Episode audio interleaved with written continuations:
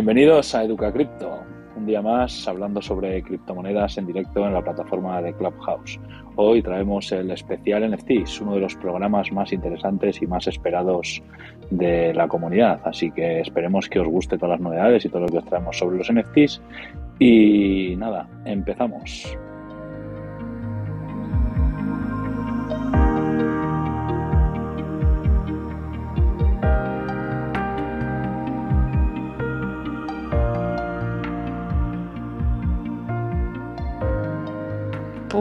Bienvenidos. Bienvenidos, bienvenido Emilio. ¿Quién te ha visto y quién te ve?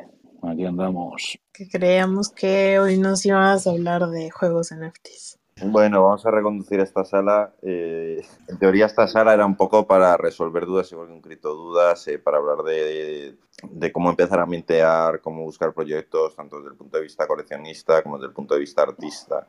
Entonces, Karen nos iba un poco hacer como una especie de mini tutorial para, para, alguien como yo que no tengo ni puñetera idea de qué es lo primero. Yo, por ejemplo, qué es lo primero, tengo mis dibujos hechos, qué es lo que tendría que hacer.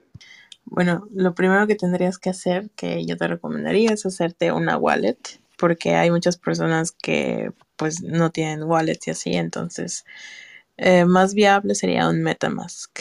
Luego de ahí, um, adquirir fondos para poder mintear tu NFT que sería ir a Binance ¿Y dónde o algún.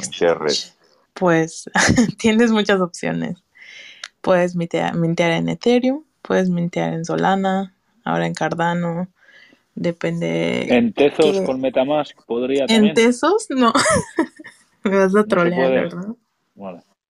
No es por saber, porque como tengo Metamask, ¿sabes? Digo, por si acaso podría coger algo en Tezos. No, bueno, Metamask no, no, no acepta Tesos. Entonces, si quieres mintear en Tesos, tienes que bajarte una de estas carteras especiales para Tesos. Hay una que se llama Temple y pues no se puede desde el móvil. Tiene que ser en el ordenador porque todavía no han desarrollado esto. Que además el experto es Emilio, ¿no? En Tezos. Exactamente. En esas carteras las tengo dominadas todas. Y pues adquirir fondos para mintear tu NFT, obviamente, que sería ir a un exchange, si no sabes cómo usar un exchange de criptomonedas ni nada de esto.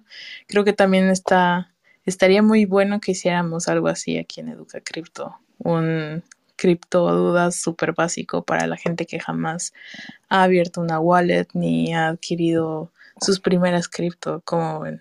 Sería una buena idea, ¿no? Digamos un poco la gente a ver qué dudas tiene con Metamask y demás, ¿no? Sí, oye, todo lo que sea generar contenido ya sabéis que es buena idea y todo lo que sea huir de maximalismos, pues estaría mucho mejor idea. Así que voto por ese criptodudas Me, básico. vas a- me vais a arruinar la reputación.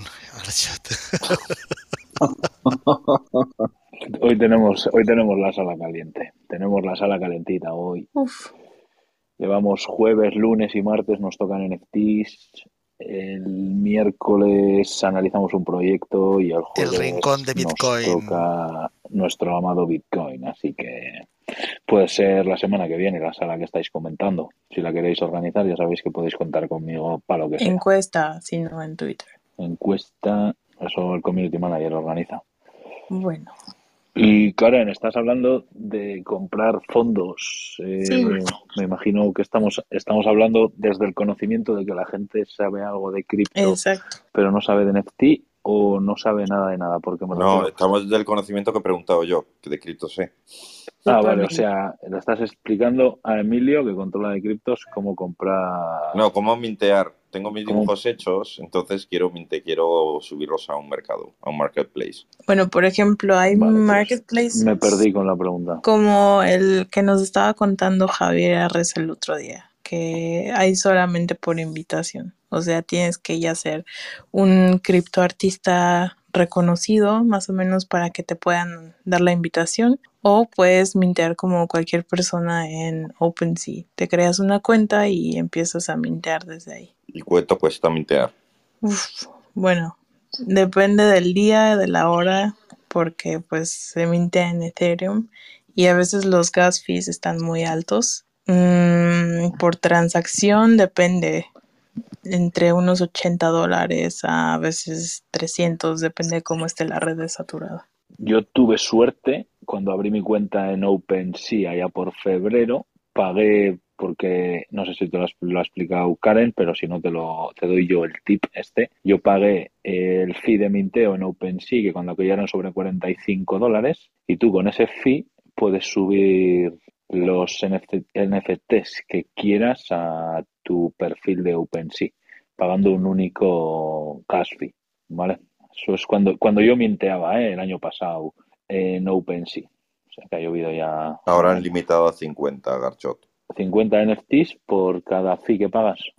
Anunció el otro día, eh, es que esto es de anteayer. Claro, es que yo soy Porque la gente, la gente lo que hacía era subía, aprovechándose el mecanismo gratis, subía plagio, subía mierda. Claro. Entonces han detectado que el 80% de los que se benefician, que crean más de 50, digamos, NFTs, lo que hacen es eh, plagiar esta limitado copiar. Es que eso lo pensé yo, lo que dices ahora, y es que, ¿sabes? No para hacerlo, pero muchas veces cuando utilizas una tecnología o utilizas un producto, lo que sea, pues rápido te viene cómo hacer el mal de eso, ¿no? ¿Sabes? Y dije, joder, aquí me pongo yo a sacar eh, guardar imagen como de colecciones de board tapes, de colecciones que tengan hype, no sé qué, no sé cuántos. Tengo pagado el mint de OpenSea, me puedo subir aquí eh, fotos a OpenSea de esto y seguramente eh, algún insensato, pues si ve que un board tape, por ponerte un ejemplo, que cuesta yo qué sé, 500 Ethereum y ve un board tape por 5 Ethereum, luego hay algún insensato que pica, ¿sabes? Y este se ha, se ha confundido minteándolo y en vez de 500 ha puesto 5, ¿sabes? Y en realidad el que se ha confundido comprándolo es él, ¿sabes? Que ha comprado un fake. Y, pero vamos, o sea, por eso seguramente eso mismo que pensé yo en su día lo habrá hecho mucha gente, ese mal uso de la plataforma, ¿no? Yo, yo tengo una duda, Garchot. Eh, Karen, no sé si me puedes contestar. Cuando la gente dice que tiene, hay una colección nueva, y que le dicen que lo puede mintear, es que digamos delegan en la persona a la que se lo dan el mintearlo o porque yo sé lo que es el, el, que ya está minteado, por ejemplo, que lo compras y lo puedes flipear, ¿no? Que lo compras y lo vendes un poco más caro y todo eso, sí, sí lo conozco, pero esas colecciones que salen nuevas, que hacen una lista blanca, ¿cómo funciona? Seguro que gente de la audiencia tampoco, algunos habrá que no lo sepan, yo, yo no lo sé. Sí. No lo... Uh, pero, ¿qué te parece si invitamos a la gente también para que suba, ya que nadie ha subido? Más que Gonzalo que está por aquí, para que también nos sigan preguntando y ahora te contesto eso del minting. Perfecto. Minting es lo que nosotros conocemos a la antigua usanza como acuñar ese NFT, ¿no? Pero bueno, que nos cuente Karen qué es lo que sabe de los mintings, el tema de las whitelists, a ver si tiene alguna whitelist donde meternos a nosotros o a la gente del público. Yo les dije que se metieran a la whitelist de los armors del proyecto que vino la vez pasada de Sergio, ¿te acuerdas?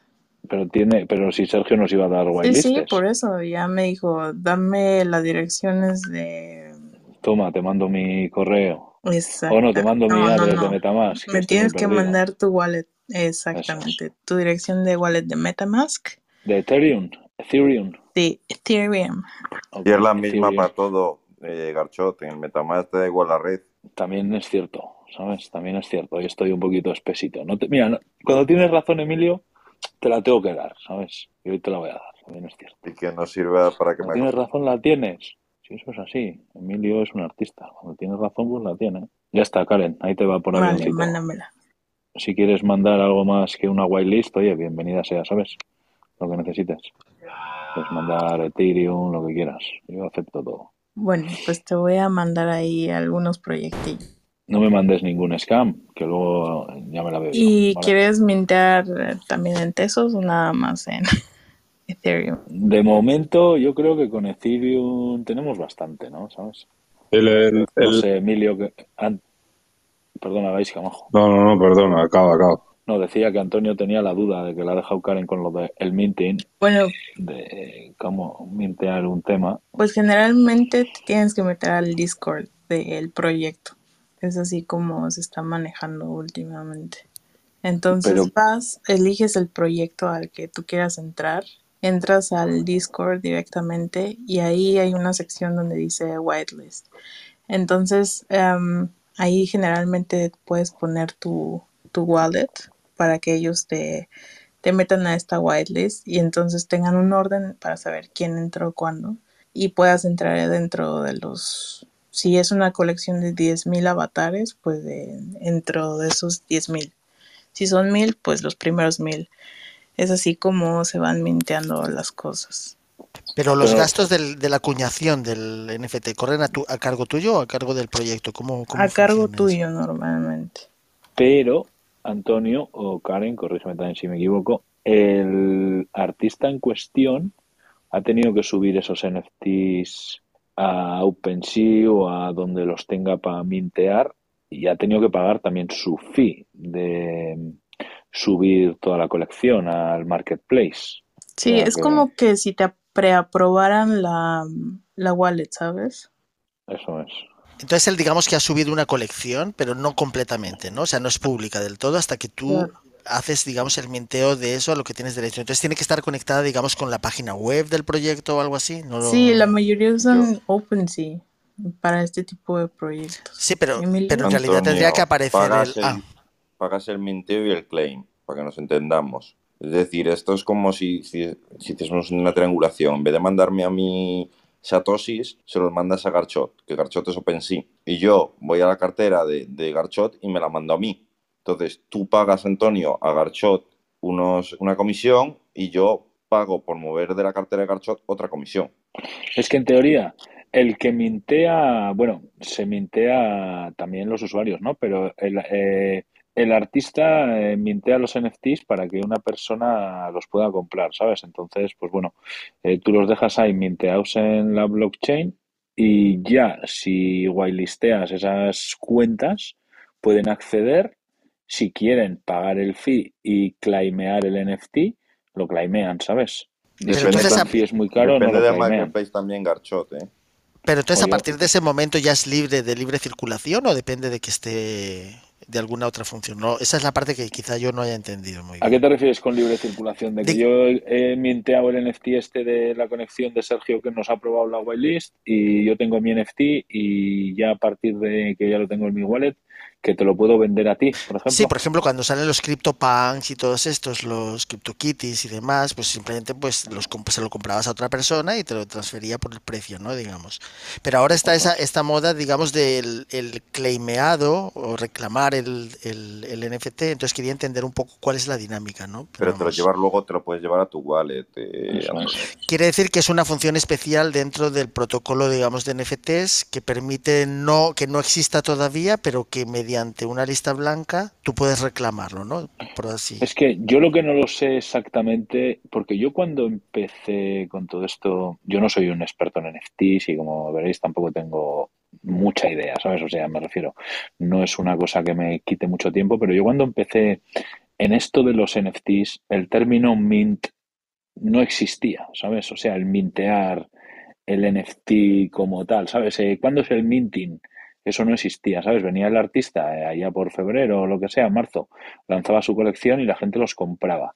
Pero yo creo que este proceso del minting ha sido a posteriori, no sé si es, que igual estoy totalmente confundido porque no controlo, ¿eh? No sé si ha sido como para darle un poco hype al tema, como para darle un poco exclusividad, como para hacer formato de meter las whitelists, etcétera, que ha venido el rollito este de ¿cuándo es el minting de este proyecto? ¿Sabes? Mira, Pero lo que pasa es el que claim, el claim, que es lo que te refieres tú, a reclamarlo, ya existía con los CryptoPans. Tú los Eso, eso te digo, que tú te reclamabas, decían- Es decir, tú ibas a la web de Larva Labs en Eso es. 2017 y decías, me gusta este, me lo llevo. Eso es. O Bueno, salía la colección. Claro, Pero ya existía en la blockchain, ya existía en la blockchain, Claro, Emilio. pero es lo que hacía. Eso es. Es decir, el- en vez de tener un el OpenSea, tema- Antonio, era la página de Larva Labs. Lo que no existía era un, ma- un No, marketplace.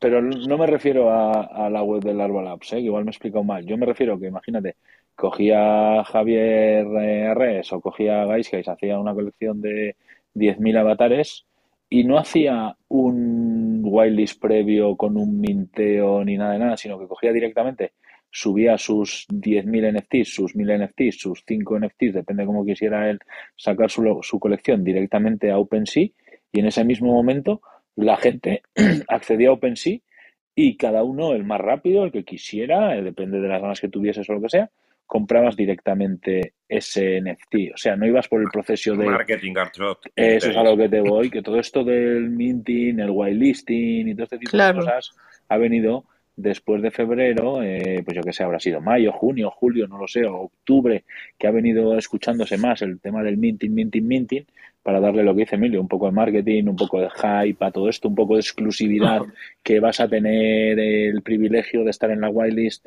de mis 10.000 avatares que voy a vender, pero resulta que de esos 10.000 avatares que vamos a hacer, tú y yo sabemos, porque conocemos esto, que de esos 10.000 se van a vender 500 y 9.500 se van a quemar.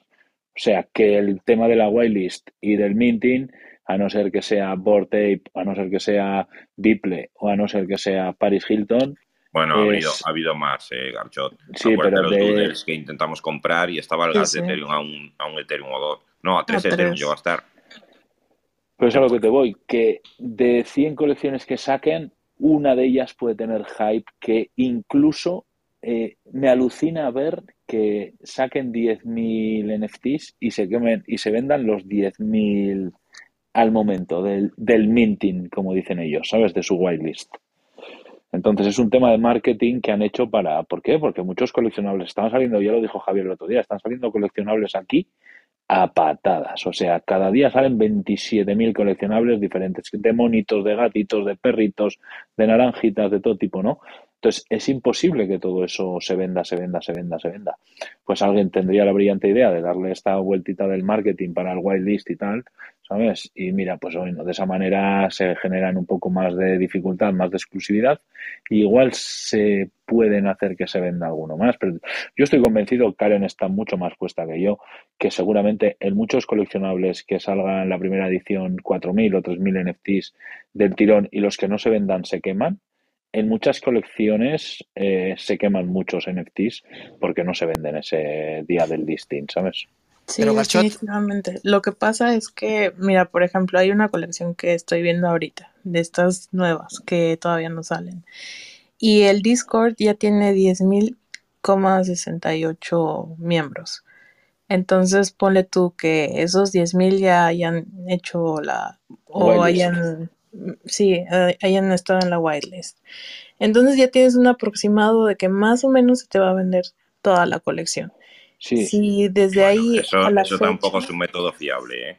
Porque, No, no, obviamente, pero ya tienes Porque- algo más o menos porque mira, en proyectos, de- yo lo comparo con el mundo cripto, yo, yo, yo proyectos de preventas que entras en el grupo de Telegram que no tienen ni una línea de programación hecha y tienen 80.000 bots eh, metidos en Por el ejemplo. Sí, es ¿no? importante. y en Discord también. Y escúchame, Claro. no tienen una línea de programación y nacieron Eso anteayer es, y es. están en ronda semilla. Es Eso decir, es. te están ofreciendo la ronda semilla que digamos que es una cosa tal, no encuentras nada en Google y de repente te encuentras un Discord de 20.000 personas y dices, ¿qué Claro. es esto?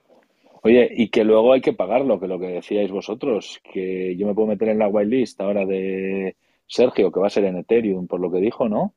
Y yo va a costar 0,1 Ethereum el NFT. Y de Así repente voy a mintear, como es en la jerga, voy a mintear mi NFT y veo que de 0,1 Ethereum tengo que pagar 0,5 de mint o 0,3 de mint eh, del fee, pues igual se queda ahí el NFT. Igual como yo de las 9.000 o 10.000 personas de la whitelist le pasa al 60%. Esa era mi pregunta, Garchot. Si llega, por ejemplo, un caso de que son 10.000 NFTs, el artista no puede hacer 10.000 NFTs e interactuar con el contrato de Ethereum antes de haberlos vendido. Porque Claro. o tendría que invertir, pues, de media, yo no sé, podría incluso 100, Nada, 200.000 euros. tú ¿no? interactúas tú. Antonio. O sea, que es la persona que, que quiere apostar por eso la que tiene que pagar, digamos, o sea, está redistribuyendo, digamos, el coste total de la colección, ¿no? Con la esperanza de que eso sea, pues tenga éxito y demás, entiendo, ¿no? Pero, por ejemplo, el otro día, perdona, el otro día Javier, Javier lo comentó, yo lo vi a un chico también en Twitter hablar de este mismo tema, y Javier comenta muchas veces que cuando él sube una obra suya a Makers, el minteo de lo que pesa la obra y tal y cual, le cuesta ciento y pico, 200 dólares subir su NFT a la blockchain de Makers, más luego el fee que tiene de hacerle el envío a el que ha comprado ese NFT, ¿sabes? Entonces, eso nos lo explicó Javier en una de las salas de los fees que tiene de Ethereum. Eran una pasta, pero para él no le suponen esa pasta porque sus obras valen dinero, ¿no? Pero otro día, viendo a un chico que estuvo comentando que había hecho una colección de 10.000 NFTs y que quería lanzar los 10.000, se le ponía, no sé si era 8.000 o 12.000 euros mintear la colección en Solana y que al final tuvo que lanzar solamente 4.000 porque era mucho dinero mintear los 10.000 NFTs en la red de Solana, ¿sabes? Que luego esos NFTs, a la gente que accedió a la whitelist y que los compró, eh, tuvo que pagar su fee en Solana a la hora de comprarlos, ¿eh? ¿Sabes? Pero el artista en cuestión pagó dinero por subir su obra al marketplace de Solana, pagó en tema de fees y eso, ¿eh? O sea, eso es lo que te voy. No, Garchot, eh, yo, yo sé de qué caso hablas. No, no, tu- no tuvieron que pagar por claimear. Pagó él. Pagó el Eh, artista. Te lo digo porque tengo uno. a ver, que lo voy a mirar. ¿Pagó el artista? Sí, por eso era el problema. Los que compramos los NFTs en el market de Solana no tuvimos que, no tuvimos que, que pagar fee. Ah, vale. Pues no sabía que iba así, pero vamos, que el tío pagó una pasta por subirlos, ¿eh? Cuatro mil y pico dólares. Voy a ver si encuentro su post. ¿Sabes? Joder, Emilio diciendo que no tiene NFTs y mira. Tengo unos cuantos por ahí guardados. Sorpresillas, ¿eh? Oye, vamos a Ah, es que saludar este no a, encuentro porque escribe mucho. a Gonzalo. Hola, ¿Cómo estás, buenas noches. Gonzalo? ¿Qué nos cuentas? Muy bien, por aquí leyendo un poco NFTs. ¿Ya tienes NFTs? Eh, sí, uno que creo que me regaló Garchot por abrir una cuenta en Ah, Binance. la garcho de... Yo cuido a la gente que nos sigue aquí en el cripto. Muy bien. Eh, pero no sé, eh, es un mercado, pienso que eh, como difícil de surgir o hay que tener un marketing porque pues uno como creador eh, podría hacer un arte, pero pienso, por lo que he leído, que el secreto está en la publicidad. Pues sí, definitivamente. También hay que tener una comunidad detrás, pienso yo, para que tengas compradores. Pero igual, tú haz tus NFTs pues y ahí te, eso ando. te lanzamos tu colección de NFTs, Gonzalo. Estoy tratando de convencer a mis hijos que se hagan unos dibujos. Que he visto que eso es una buena publicidad, eh, como fomentar el arte de los niños. Y he visto que se han generado como buenas ventas. Sí, ¿eh? bastantes niños han empezado a vender sus NFTs y han ganado un- una buena pasta, como dicen aquí mis colegas. Pero tienes que promoverlos muy bien, ¿eh, Gonzalo? Sí. Oye, ¿qué es una wishlist?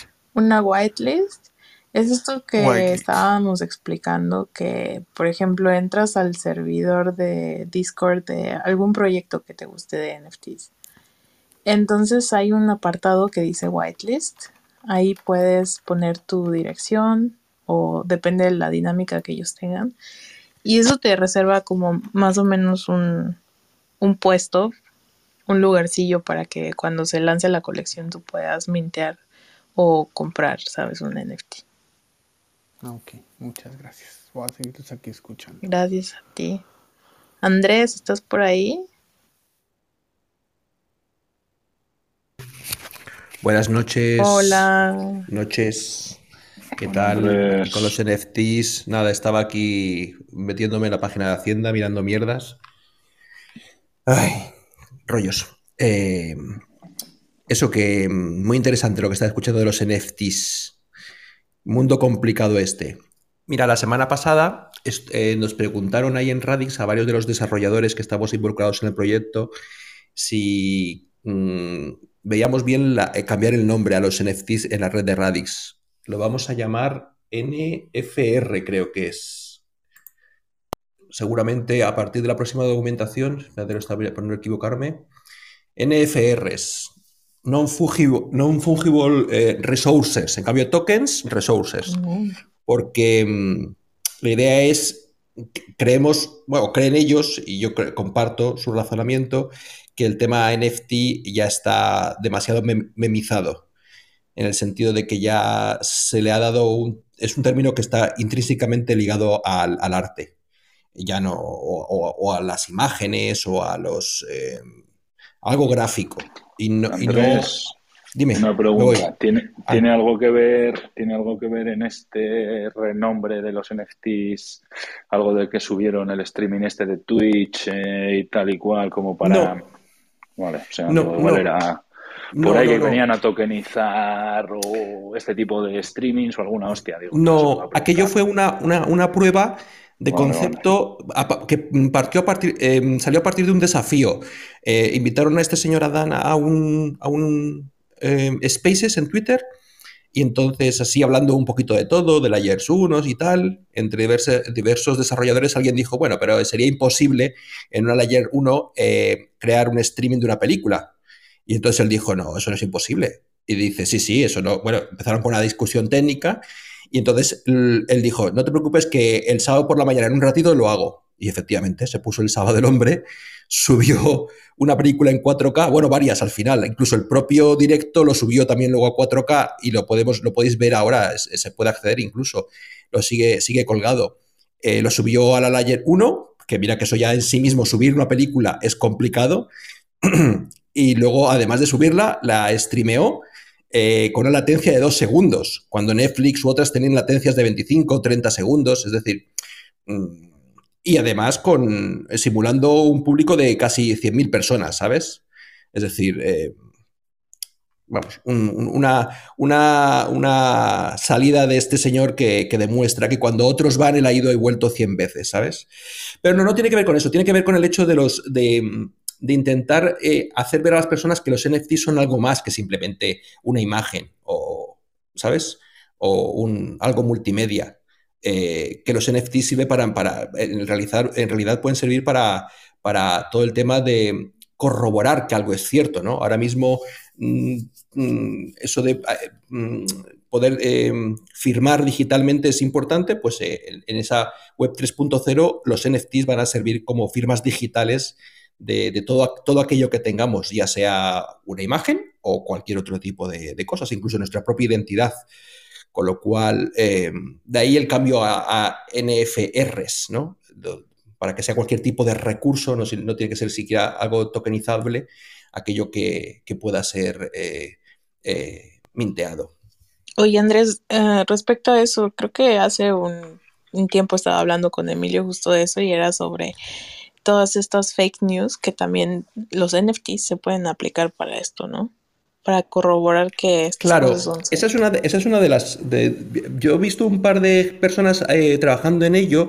De hecho creo que Facebook incluso tenía a gente trabajando en ello porque tú de alguna forma imagínate que tú creas eres un generador de noticias fidedignas y tú las eh, token, la, las eh, creas un NFT de esa noticia la firmas digitalmente vamos a decirlo así correctamente vale y entonces eh, impides que se altere la noticia y que además eh, cualquier persona pueda mm, conocer su procedencia. Entonces, todo el tema de redes sociales, cuando a veces hay cosas que se inventan y se expanden, pues hay una forma muy sencilla de poder controlarlo para las, las redes sociales, sobre todo. Y, bueno, pues hay, muchos, hay muchas eh, utilidades que se le puede dar. Yo ahora mismo a los NFTs, lo que en, en, la programación, la utilidad que le estoy dando es como, como tarjeta de acreditación. Es decir, cuando alguien presenta, si yo quiero darle paso o no en una aplicación, tiene que presentar su NFT. ¿vale? Si ese NFT tiene permisos, le dejo seguir la aplicación o le dejo hacer esto o no le dejo hacer aquello. Entonces, como si fuera una tarjeta que te da paso o no a ciertos lugares de una aplicación. Creo que es otro de los grandes eh, eh, sí, recursos que tienen los NFTs para, para, para, el día de mañana. A mí me encanta, ¿eh? definitivamente. Creo que también se están empezando a implementar en el sector salud, en todo lo de inmuebles y bueno, un montón de cosas más. Pero ya veremos qué, qué tal avanza todo esto. Vamos a saludar a Maribí, ¿les parece? Hola, ¿qué tal? Buenas noches. Eh, Eh, quería hacer una, quería preguntarte una cosa, Karen, que antes has comentado. eh, no sé si yo lo he entendido mal o a lo mejor es que me- eh, cuando estabas comentando los pasos a seguir, todo esto, eh, que has dicho, bueno, uno, tener una wallet, dos, tienes que tener Ether para poder, cuando minteas, pagar los gastos, pero eso suponiendo que minteas en la red de Ethereum. Es decir, si por ejemplo lo haces a la de Solana, necesitarías Sol, ¿no? O, ¿Sabes lo que quiero decir? Sí. Porque lo he entendido que era como siempre te- te- No, no. tienes que tener Ether. o- No, yo lo decía porque pues la mayoría de la gente se va por Ethereum. Obviamente ya. si, si vas a Solana, pues tienes que tener Sol. Si vas a Tesos, tienes que tener algunas monedillas de Tesos, algunos tokens de Tesos. Que Garcho ya es amante de Tesos, para quien no sabe. una buena Y los costes son también menores, entiendo. O sea, quiero decir, igual que las transacciones. O sea, yo no he operado en Solana, pero bueno, lo pregunto por curiosidad, ¿no? Em, igual que los costes de transacción creo que son mucho más bajos en Solana, también el minteo. Sí, o sea, normalmente es mucho más bajo. Bueno, dicho Solana, Pero hay que tener una cosa en cuenta, Mariby, que Sí. tienes que armarte de paciencia y tienes que ser una afortunada para que mientras estés minteando, vayas a mintear, no se te caiga la red y la red de Solana esté operativa. ¿eh? Bueno, sí. Bueno, pues la de Cardano, vamos por la de Cardano, que no sé cómo opera todavía con... Por si alguien la ha usado, no lo sé. Esto ya, no, yo de momento no voy a mintear nada, pero eh, porque sí que es verdad que se ha comentado aquí, ¿no? La gente que sube dibujos, no sé qué. Sí, pero vamos, que es mm, que yo creo que la gente se piensa que esto es el chocolate del loro y obviamente no creo que cualquiera, por muy bien que dibujes, porque subas un dibujo, lo vayas a vender. Vamos, no lo sé, ¿eh? pero Qué pena, qué pena que no esté Iliana Maribí, porque Iliana Sí. sí, que es. eh, bueno, de hecho, a mí me mandó unos NFT que, que mintió en la red de Cardano y que y para que nos contara su, su Ah, experiencia haciendo una colección completa en, en- en Cardano. Ah, bueno, pues sí. Otro Oh, día a ver si está le preguntamos. Genial. Más que nada por saber cuán- si le- cómo fue la experiencia, ¿no? Digamos, para ella de usuario y los costes y todo eso, pero por curiosidad, ¿eh? Yo de momento no lo sé qué hará en un futuro, O cómprate no- un NFT, Mariby. Ahí Garcho tiene algunos Es que- en OpenSea. Yo tengo, yo tengo unos muy buenos. El dinero de momento lo estoy invirtiendo en criptos, pero es que no, no me quiero comprar cualquier cosa que veo porque yo no sé eso si en un futuro se va a revalorizar o Sí, no. sí, no. y me tomaría mi tiempo investigar y es que lo que me falta ahora mismo es tiempo por todos lados. Pero vamos, que no me importaría, ¿eh? si tuviera tiempo y pudiera investigar y tal, pues no me importaría hacerlo, pero es que ahora eh, tengo que sacar Esto ya es horas como de... todo. Si lo enfocamos al arte, Mariby, por poner un ejemplo sencillo, simple y tonto, ¿no? Si te quieres comprar un cuadro de un pintor famoso, pues costará una pasta de la hostia, ¿no? Pero si de repente quieres comprar un cuadro cualquiera, que vas al Ikea, que vas al otro sitio, no sé qué, cuesta una mierda y siempre va a costar una mierda. Y el día que se te llene de polvo y te canses de él, no lo vas a intentar revender, sino que vas a coger directamente y lo vas a tirar a la basura, ¿no? Bueno, pero tienes que filtrar bien qué quieres comprar en base a, oye, esto me gusta y yo lo quiero tener en mi galería de mi metaverso y porque me gusta y me da igual el autor que sea porque me ha gustado, ¿no? Pues lo puedes comprar y dices, oye, perfecto para mi galería, queda chévere, pero si lo quieres como invertir porque dices, oye, me gusta el arte y quiero invertir en algo que se pueda revalorizar, pues ahí está el complicado de la cosa, que en realidad es lo que todos los autores de NFTs buscan, ¿no? Que su obra se revalorice.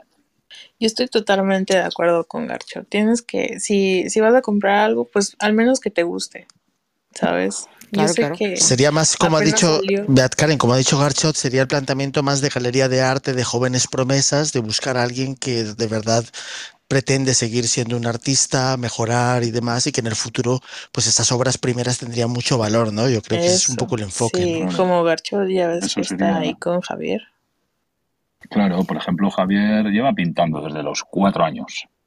Entonces, claro, ahora le ves y dices, joder, es el puto amo. Sí, pero es que el hombre lleva pintando desde los cuatro años comiendo mierda y dándole be- bebidas y comida a Luis Suárez en Liverpool y que no le deje ni propina en Inglaterra, ¿sabes? Y él pintaba, ¿eh? aparte de hacer su trabajo de camarero, pues a él le gustaría pintar y seguiría haciendo sus historias. Entonces, claro, el tema es ese, ¿no? Es decir, quién lo lleva en la sangre, quién lo tiene por vocación, quién realmente va a ser un artista conocido o no. O compro esto porque me gusta y me da igual porque me quiero hacer una galería de NFTs para cuando vengan mis colegas a casa les pongo el, el pendrive con mis NFTs y lo ven en mi televisión. O cuando Samsung saque su televisión que acepta wallets de Ethereum, eh, puedo pasarles mis NFTs en la wallet. Pues bueno, ¿sabes? Eso es otra cosa, ¿no? Sí, sí. eh, Por ejemplo, a mí me encanta David Bowie. Entonces apenas salieron unos NFTs de él que la verdad me da igual si se revalorizan o no, pero yo estaba ahí comprándolos. Pero sé que esos los voy a tener para siempre, no los voy a revender. Entonces trata de buscar si te gusta algo que te guste. Bastante. No nada De más hecho, Karen, especular. Dime, De hecho. Karen, habría que mencionar que están, digamos, las galerías de Super Rare, ¿no? Digamos, todas estas que son de hacer un poco una selección de los mejores artistas actuales que están minteando, digamos, o están creando arte digital. O sea, digamos que existe ya arte de, de- que está, digamos, curado, ¿no? Están los que están Sí, buscando arte y demás, ¿no? sí, sí, sí. Claro.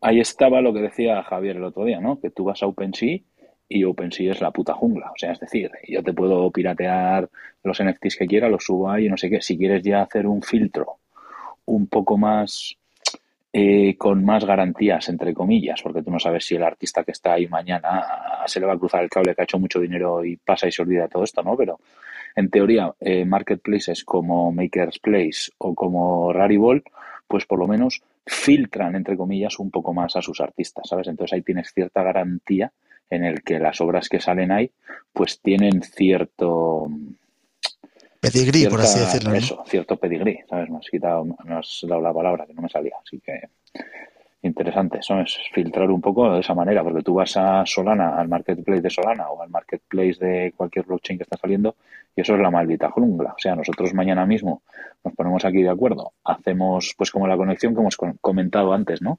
Que tú dices, ¿quién ha sacado esta, esta colección? Pues un chico que le gusta mucho el mundo cripto, que tenía inquietud por los NFTs, pero no sabía dibujar.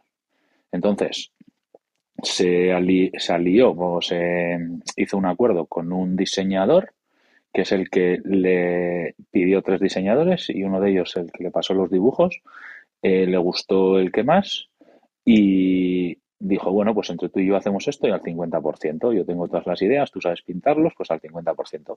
Y se encontraron un tercer problema por el camino, que tenían dificultad para mintear toda la obra y tuvieron que tirar mano de un desarrollador y al final, pues bueno, hicieron eh, todo lo que saliese a tercios, ¿sabes? El uno ponía el conocimiento, el otro pintaba, el otro ponía eh, todo el tema de desarrollo para subir el smart contract y tal, para que no diera fallos, y de esa manera sacó su colección de NFTs.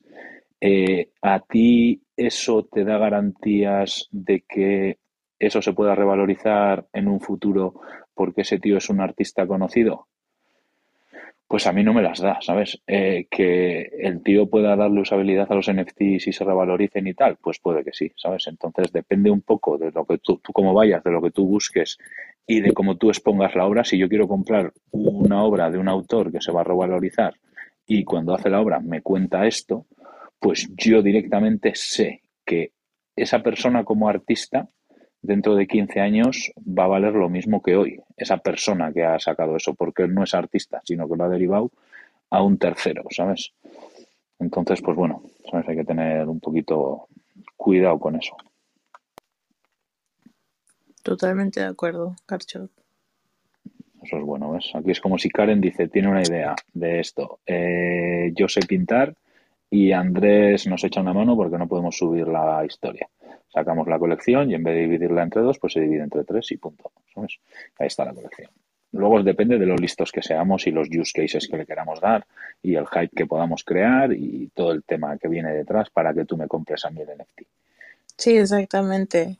Como ahora ya está, o sea, creo que es muy bueno que pongan ese tipo de utilidades en varios NFTs, ¿no? Como Steve Aoki, eso que te da acceso a conciertos o cosas, depende cuántos NFTs de él tengas. Entonces podríamos hacer algo así, Mariby. Sí, sí. De hecho, yo creo, como hay tanto, bueno, lleva ya, yo creo ya el hype lleva como un año. Quien no meta algo más, yo creo que pasa desapercibido. O sea, yo creo que la tendencia va a ser a meter algo más, ¿no? Aparte del NFT en sí, para darle más visibilidad o, o que sea más atractivo, ¿no? Al público, entiendo yo.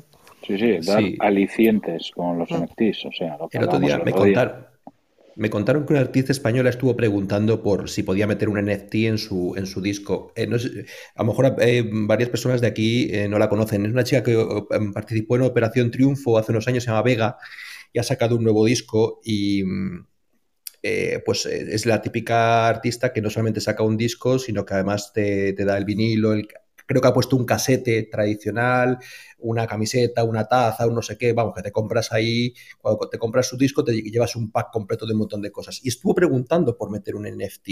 Lo que pasa es que fíjate que nadie supo decirle dentro del mundito yo donde se movía ella, nadie le supo indicar cómo hacerlo.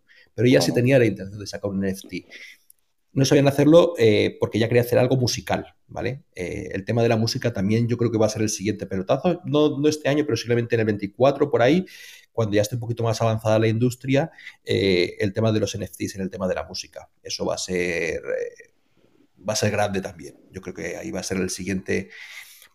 Pero luego el tema de los NFTs, yo, yo personalmente lo veo más como algo que, que se va a convertir en algo muy fácil de obtener, muy de fácil de mintear, el camino está para facilitar el minteo, de tal manera que imaginaros que cada vez que viniéramos a una sala aquí de Clubhouse, pues simplemente por hecho de asistir aquí y de participar, pues nos creará un NFT, ¿vale?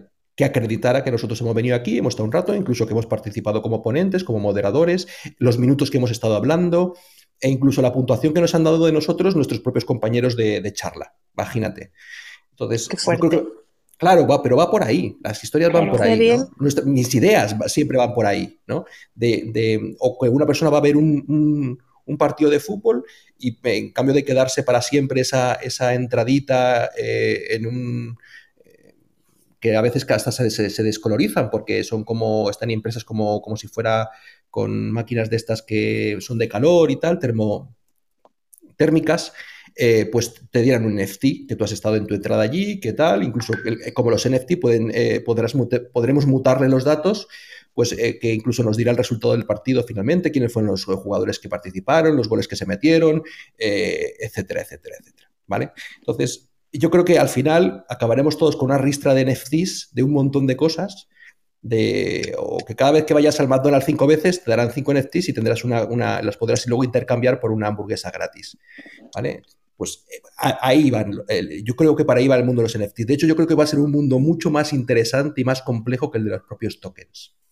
Es que si el NFT realmente, si no tiene un use case, o sea, una utilidad real, ¿sabes? O sea, solo se van a comer la tostada a ciertos criptoartistas que les viene muy bien este tema, pero el futuro de los NFTs pasa por darle una utilidad real, ¿eh? O sea, es decir, si nosotros aquí hacemos una colección de Educa Cripto y sacamos eh, mil NFTs, pues a la gente que tenga uno de los otros NFTs, si hacemos una convención anual eh, se le invita a la cena o si hacemos unas mentorías privadas por tener acceso a un NFT, tiene acceso a esa mentoría o si tiene un NFT de la gama premium, pues tiene acceso a tal, tal, tal y tal. O sea, es decir, como rollo membresías o rollo darle cierta utilidad al tú ser poseedor de un token no fungible de ciertos proyectos, de ciertas empresas o de ciertos artistas o lo que te dé la gana, ¿no? ¿Sabes? Es por lo que yo lo veo. Mira, tiene Por explicaros el el caso, el caso de uso de esta semana, de el la semana pasada en la academia, eh, eh, dijimos que una persona que podíamos eh, un guestbook de, de- de- de bodas para uno dejarle a los novios que había estado allí y, le- y pasarle unos cuantos tokens ¿no? a los novios. Pues esta semana eh, el ejemplo aumenta con que cuando, el no- cuando los, eh, tú le dejas el regalito a los novios, se te genera un NFT automáticamente que entra en tu wallet y entonces donde los novios te agradecen que hayas pues lo típico recuerdo de una boda, ¿no? Donde los novios te dicen eh, Juan y Paola, agradecen mucho tu haber asistido a nuestra boda, esperemos que lo hayas pasado muy bien, ¿vale? Y entonces estaba dándole yo vueltas eh, ayer por la tarde y yo digo, ¿y qué más puedo hacer para darle un poquito más de gracia al ejemplo? Y entonces se me ocurre, digo, voy a, voy a poner la fecha de la boda, ¿vale? Para que aparezca como un metadato más y la fecha de separación o divorcio. Entonces, la idea es que, Buenísimo. claro, que tú cojas tus NFTs de que de las bodas donde has ido, lo pases por el contrato inteligente, actualice los datos y veas todos aquellos que se han separado. Entonces, va a ser muy curioso porque, claro, te- claro, pero, pero es una cosa que ahora mismo no podemos saber eh, en el recuerdo de una boda que nos han regalado, pero en el ejemplo que ponemos esta semana, sí, la persona se lleva su NFT y años después digo, ¿qué habrá pasado con Paula y con Juan? Voy a mirar el NFT, mira el NFT y dice, ah, pues ya se han separado en tal fecha, por ejemplo, o cuántos hijos han tenido, podía también actualizarse. Entonces, esas son un poquito las ideas graciosas, un poco alocadas, pero que por donde van a ir, los, yo creo que finalmente los NFT van a, impregnar, las criptomonedas no lo tengo tan claro, pero los NFT sí tengo muy claro que van a acabar impregnando nuestro día a día de forma muy sustancial. Oye, Andrés, también se podrían utilizar en sistemas para votación, ¿no? Para elecciones. Sí, claro. De hecho, es una de las, una de las grandes ideas que ahora mismo están proponiendo en algunos sitios es, es implementar algunos algunos temas de privacidad también con el tema de los NFTs, porque está muy logrado mm, con el tema, bueno, Gasot sabe, ¿no? El tema de Secret y tal, lo tiene muy logrado con el tema de los tokens, pero no tanto como con los NFTs, ¿sabes? Entonces, no creas que no hay gente dándole vuelta a eso, pero es verdad que eh, eh, no sería lo mejor, tú piensas que todo lo que sea secreto no casa muy bien con, con, con, ni con blockchain ni con otro tipo de DLTs, porque en realidad la idea es que sea abierto. ¿Vale? Que se pueda ver, se pueda trazar, se pueda comprobar, ¿vale? Entonces, eh, aunque hay gente intentándolo, no creas que casan esas dos ideas muy bien. Claro, me imagino. Bueno, pero bastante interesante. Ya veremos qué, pasa. Vamos a saludar a Gabo, ¿les parece? Hola Karen, gracias. Eh, les quisiera pasar eh, dos datos. Uno es una aplicación de NFTs que sacó Propi, que es una startup que Ah, creó una moneda para poder eh, comercializar bienes raíces y hace poco vendió una propiedad a través de un NFT específicamente para eso.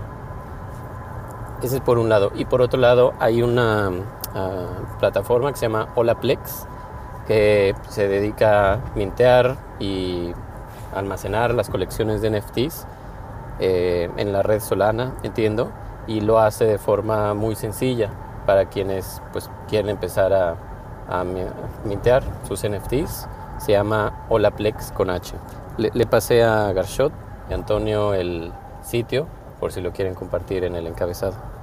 Esa de Olaplex, Gabo, que me pasas, eh, la colección inicial que sale de los board tapes, ¿es eh, oficial o es un plagio de colección?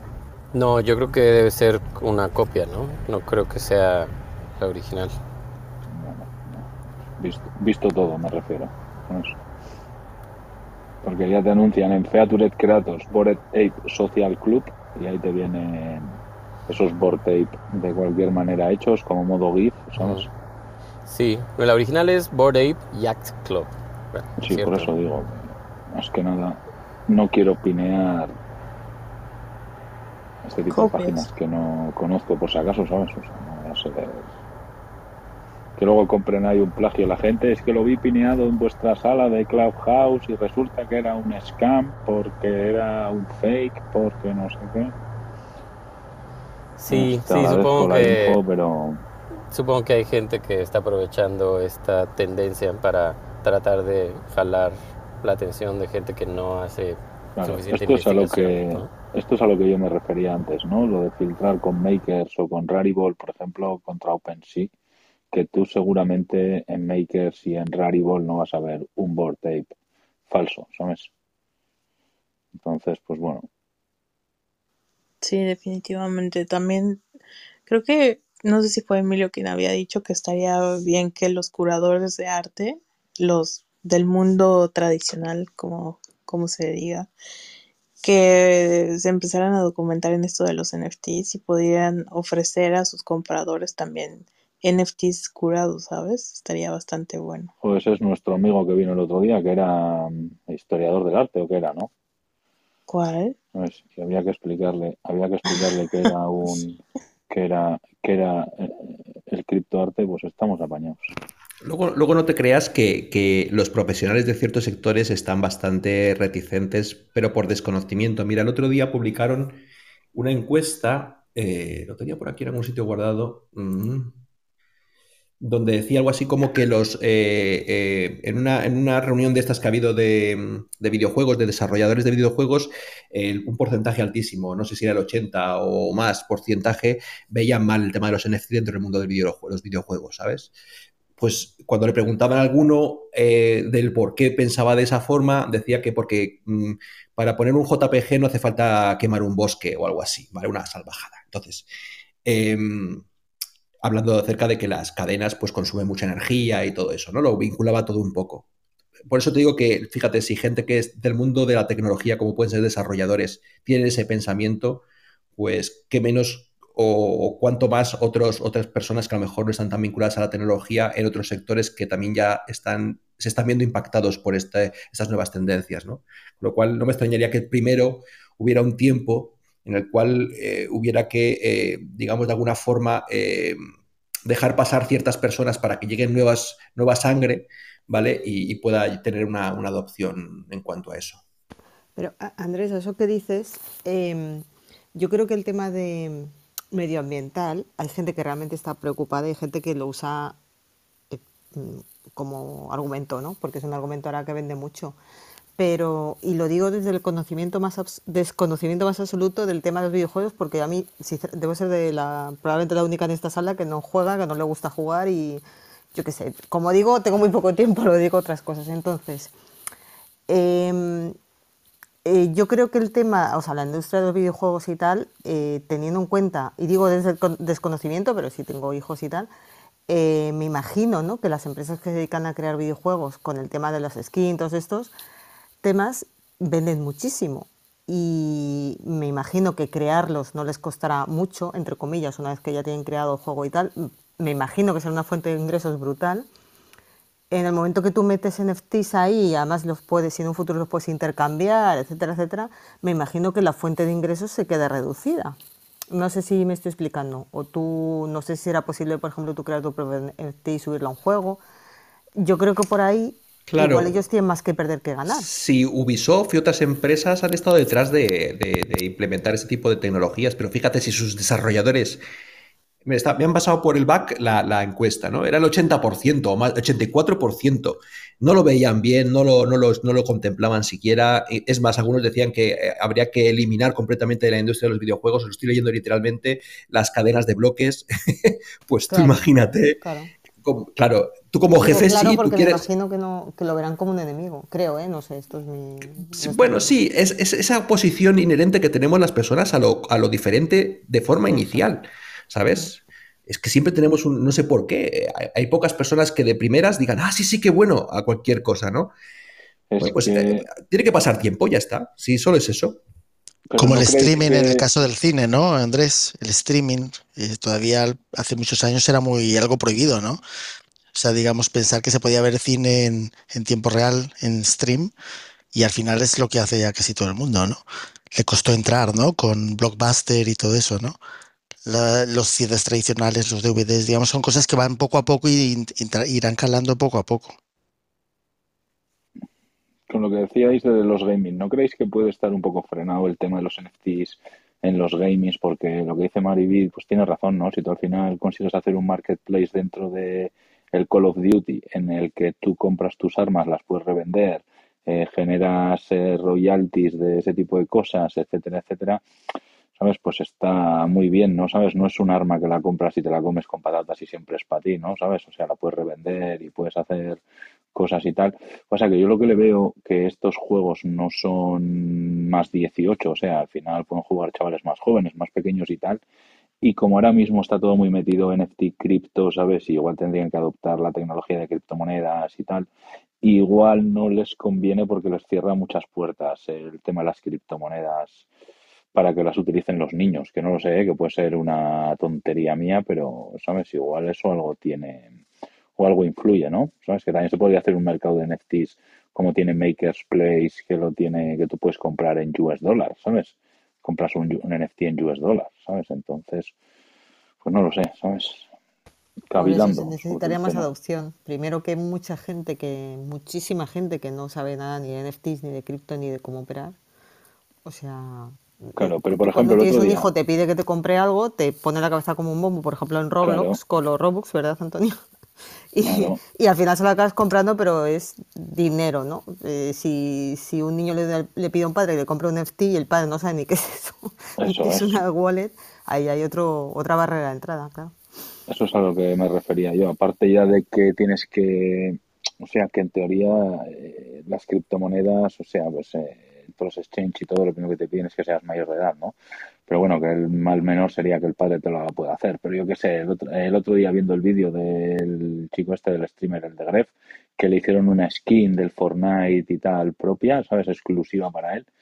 Pues si eso fuese rollo NFT y el de Gref quisiera esa skin que le han hecho en Fortnite y diga, oye, mira, la voy a vender, la voy a revender, la voy a subastar para una obra benéfica o no sé qué, porque es un NFT y está aquí certificado en la blockchain, pues daría mucho juego a este tipo de, de juegos hacer estas cosas, ¿sabes? Claro. Hombre, también ten en cuenta que fíjate que un- un- una de las últimas grandes disputas en el mundo de los videojuegos ha sido entre em, las plataformas donde, digamos, juegas, en este caso los teléfonos móviles y los propios videojuegos, ¿no? A ver quién controlaba eh, o dónde se controla, eh, dónde se gasta el dinero, ¿no? O a través de qué, plataforma de pagos eh, las personas eh, compraban los objetos o lo que fuera, ¿no? Eh, y, en este caso parece ser que ha habido dif- diferentes posturas por parte de los gobiernos, en este caso el gobierno americano. A veces le han dado la razón a Apple, a veces le dan la razón a Fortnite, ¿sabes? O sea, todavía como no está tan claro tampoco ni siquiera eso en el mundo real, pues imagínate si ahora encima lo mezclamos con otro, otro mundo más digital, ¿no? Yo también creo además que es que mm, a veces pensamos que esto está mucho más desarrollado y es un mundo muy incipiente. Mira, el otro día me, me vienen unas personas a preguntarme ciertas cosas a través de otras personas y me dicen, es que no encontramos a nadie en España que nos ayude con el tema de, la, de las redes y que sepa explicarnos algo, ¿sabes? Y alguien les dice, hablar con Andrés, ya está, ¿sabes? Eh, y- pero claro, es que es verdad, es que a lo mejor en España no somos ni mil programadores o desarrolladores que sabemos un poquito de este mundo. Y a lo mejor en el mundo estamos hablando de que hay 100.000 desarrolladores solamente. ¿sabes? Sí, hay muy Entonces, poco, Andrés. es muy todavía. poco, es muy, Mm. es muy, muy incipiente, con lo cual todavía incluso, y fijaros que los desarrolladores son los que eh, tienen que mm, permitirnos trabajar con herramientas dentro de este mundo. Pues vosotros imaginaos lo que falta todavía para que, para que haya suficiente mm, mundo de desarrollo que, que nos permita de verdad eh, llevar este mundo a, otro, a muchos sitios que nosotros vemos ahora, pero que luego, es, que luego hay, que, hay que contratarles y tenerlos para que te lo hagan, ¿sabes? Y no siempre es fácil. Sí, definitivamente hay mucha, mucha demanda para este tipo de personas como tú, Andrés. Porque hay tantos proyectos saliendo y muy pocos desarrolladores o personas que sepan realmente del tema. Así que bueno, vamos a darle paso a Alejandro. ¿Se me escucha o no se me escucha? Perfectamente. Sí, hola, ¿qué tal? Hola Alejandro, ¿qué tal? Hola, buenas tardes.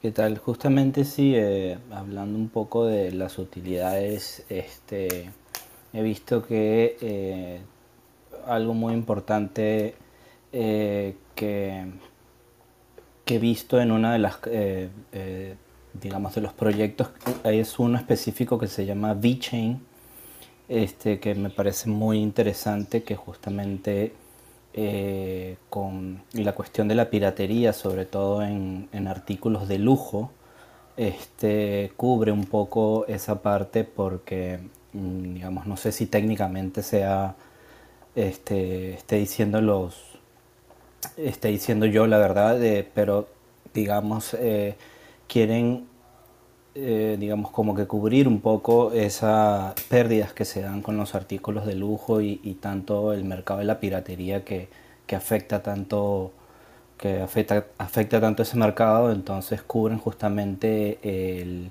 el lado de,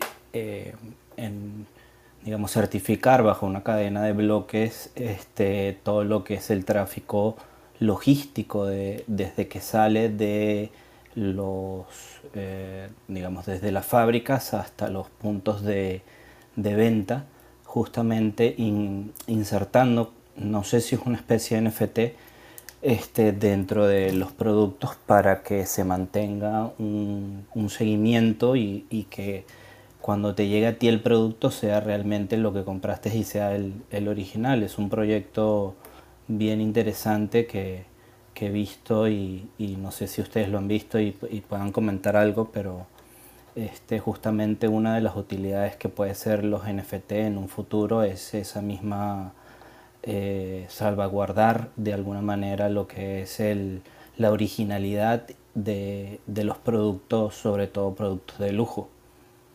¿Cómo dijiste que se llama de nuevo esto? V-Chain. Para, para... O sea, V-E-Chain de, de cadena. Bet. Correcto. Bet es el Bet. token. Ujú, Es el toque Bet, correcto. A ver, déjame hacer una pausa rápidamente para cortar el podcast aquí. Y ahorita seguimos con esto que nos acabas de contar, Alejandro.